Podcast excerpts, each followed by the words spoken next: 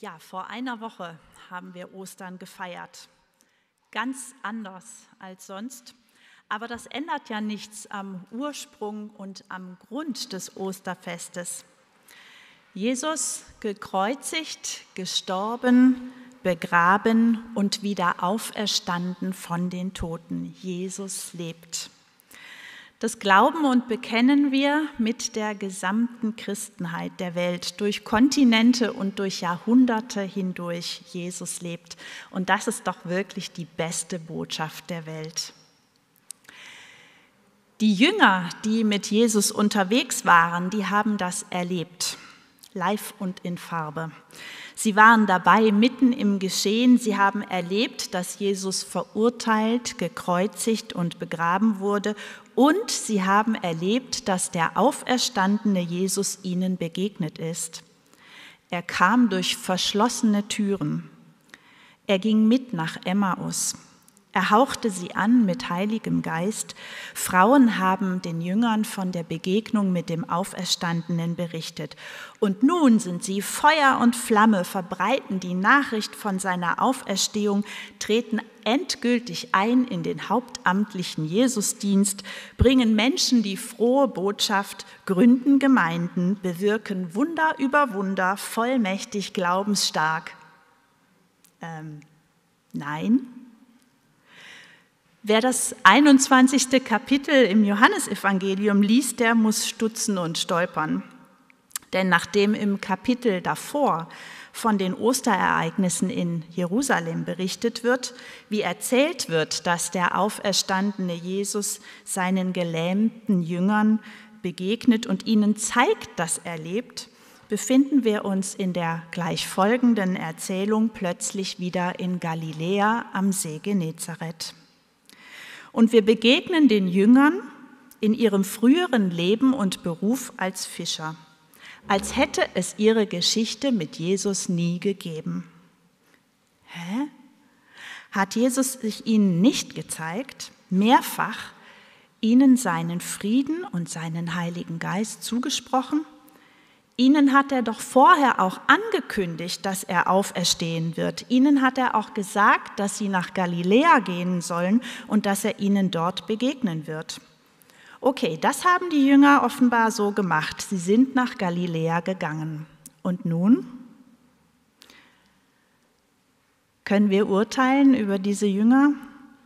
Wie wäre es wohl uns ergangen in ihrer Situation?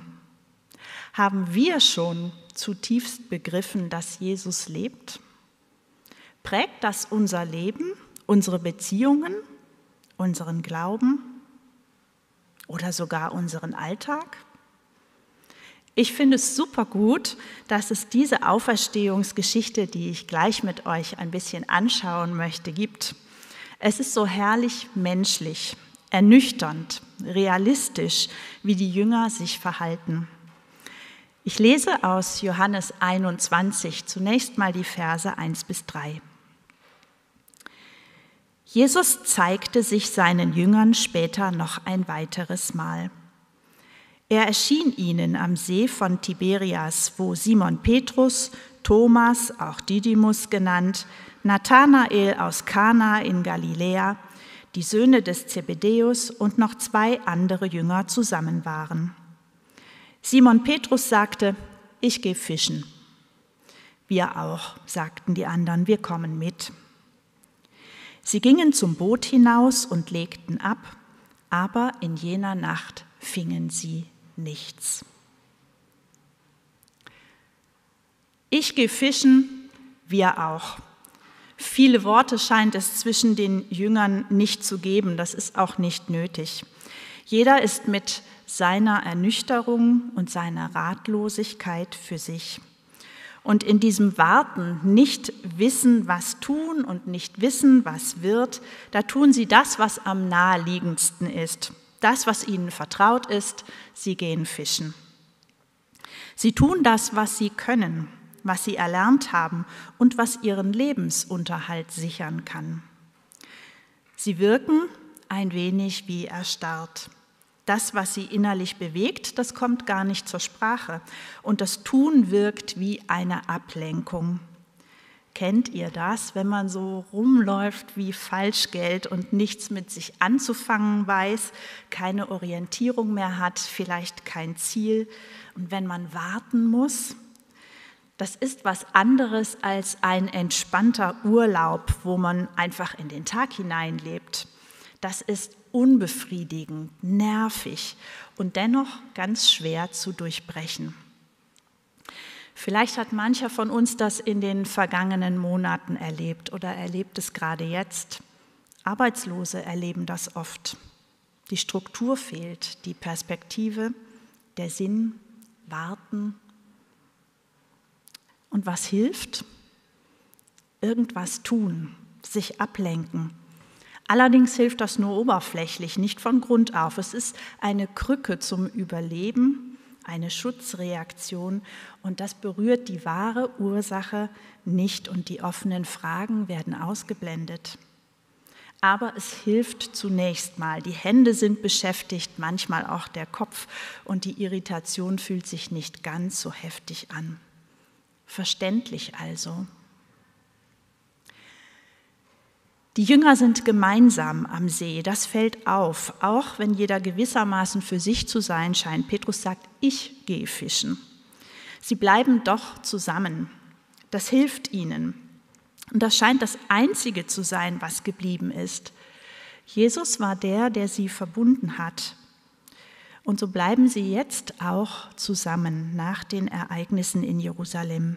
Wenn nichts mehr bleibt, die Gemeinschaft scheint ihnen trotzdem noch was wert zu sein und wichtig zu sein. Aber es fehlen auch manche. Und das lässt bei mir schon Fragen aufkommen, was geschieht, wenn diese Gemeinschaft nicht mehr besteht, wenn sie nicht mehr möglich ist.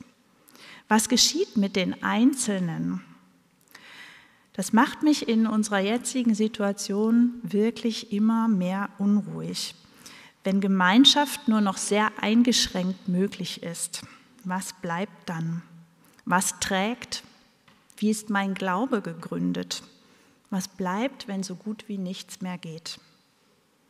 Bin ich so in Jesus gegründet, dass ich hoffnungsvoll und mit Perspektive leben kann? Und welchen Stellenwert haben für mich die Gemeinschaft und die Geschwister? Ich bin überzeugt, wir brauchen sie.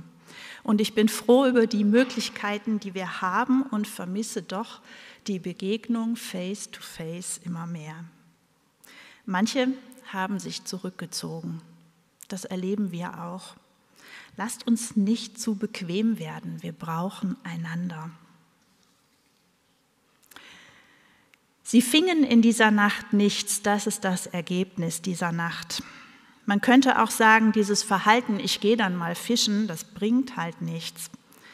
Wenn man das geistlich betrachtet, könnte man auch sagen, ohne Auftrag von Jesus bleibt es bei bloßem Aktionismus. Ist es Gewohnheit geworden, was wir tun, auch im Dienst für Jesus? Wo werkeln wir vor uns hin, weil wir meinen, man müsste doch was tun? Später in dieser Geschichte werden wir sehen, erst da, wo die Jünger von Jesus beauftragt, im Gehorsam zu ihm etwas tun, da bringt es Frucht. Lesen wir mal weiter. Als es aber schon Morgen war, stand Jesus am Ufer. Aber die Jünger wussten nicht, dass es Jesus war. Spricht Jesus zu ihnen, Kinder, habt ihr nichts zu essen? Sie antworteten ihm, nein. Da es Morgen war, stand Jesus am Ufer. Ein ganz schlichter, unspektakulärer Satz. Dieser Satz ist mir zum ersten Mal auf einem Friedhof begegnet. Und es dürfte wohl einer der häufigsten gewählten Verse bei einer Beerdigung sein. Und zu Recht, was gibt es Tröstlicheres, als dass jemand auf einen wartet? Am Morgen nach einer schlimmen Nacht oder am Ende des Lebens nach der Todesnacht. Da ist einer, der wartet auf dich und das ist der lebendige Gott selber. Wie tröstlich. Jesus wartet nicht nur am Ufer, er eröffnet den Jüngern die Sicht auf ihre Situation. Habt ihr nichts zu essen? Das ist ein Türöffner zu ihrer Seele, ein Türöffner hinzuschauen, aber mit Jesus gemeinsam. Habt ihr nichts zu essen? Nein, Jesus, wir haben es nicht im Griff. Wir haben unser Leben nicht im Griff, das merken wir doch gerade sehr deutlich. Wir brauchen dich, wir brauchen Hilfe. Wir sind nicht so autonom und stark, wie wir es gern wären. Wir sind nicht allen Lebenslagen gewachsen. Wir sind hilflos, enttäuscht, schuldig. Wir haben Sehnsucht nach Leben und können wenig für uns selber sorgen. Und dir, Jesus, haben wir auch nichts zu bringen. Die Antwort der Jünger, dieses Nein, das ist Kapitulation. Das ist ehrlich werden vor Jesus und vor sich selbst. Da kommt die Not zur Sprache. Wie gut. Da es Morgen war, stand Jesus am Ufer und das ist der Anfang eines neuen Kapitels. Da beginnt Auferstehung auch für die Jünger. Und Jesus kann aus dieser Kapitulation etwas machen. Da, wo ich nicht mehr weiter weiß und nicht mehr weiter kann und wo ich bereit bin, ehrlich zu sein, Jesus meine leeren Hände hinhalte und zuhöre, da kann Jesus sein Wunder tun. Werft das Netz auf der rechten Seite des Bootes aus, forderte er sie auf. Ihr werdet sehen, dass ihr etwas fangt. Sie warfen das Netz aus, aber dann konnten sie es nicht mehr einholen, solch eine Menge Fische hatten sie gefangen. Da sagte jener Jünger, den Jesus besonders liebte, zu Petrus, es ist der Herr. Spätestens in diesem Moment, als Jesus sie auffordert, das Netz noch einmal aufzuwerfen, da muss es doch bei Petrus irgendwie geklingelt haben. Das kannte er doch, das hat er doch schon mal erlebt. Damals, als er Jesus kennenlernte, da war es doch genauso. Viele Theologen sind der Meinung, dass diese Auferstehungsgeschichte eine Komposition ist und dass sich dieser Fischzug in doppelter Weise so nicht ereignet hat. Das mag sein. Ich glaube aber, dass die Jünger durch die Weise, in der Jesus ihnen hier begegnet, erkennen, dass er es ist. Er ist ihnen doch vertraut. Er erinnert sie, was habt ihr alles mit mir erlebt? Und vielleicht sind es weniger die Worte als das Tun, das Geschehen, das dazu führt, dass zumindest einer, der Johannes, erkennt, es ist der Herr.